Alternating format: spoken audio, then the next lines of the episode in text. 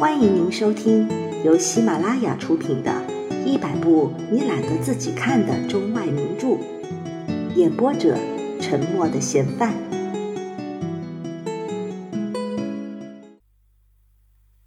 呼兰河这小城里边，以前住着我的祖父，现在埋着我的祖父。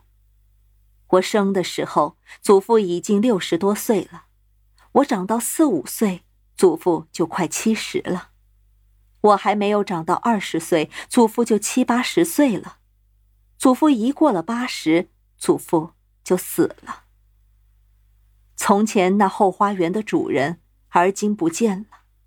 老主人死了，小主人逃荒去了。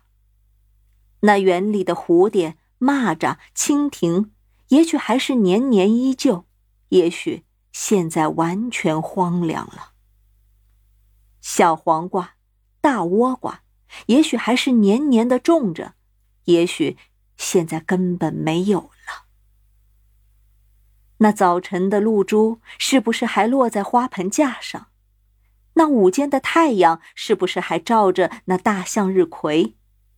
那黄昏时候的红霞是不是还会一会儿功夫变出一匹马来，一会儿功夫会变出一匹狗来？那么变着。这一些，不能想象了。